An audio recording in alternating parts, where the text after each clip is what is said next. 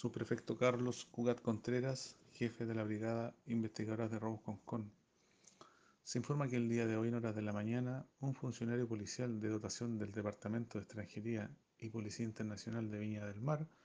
mientras se desplazaba por Puente Lusitania de esta comuna, se percató de un robo con intimidación, donde un sujeto, momentos antes con un cuchillo en mano, había arrebatado a la mochila de un joven chileno de 13 años de edad, quien es alumno del colegio alemán de esta ciudad. Es por ello que el funcionario policial procede en el lugar a la detención en flagrancia de este sujeto por el delito de robo con intimidación y receptación, quien,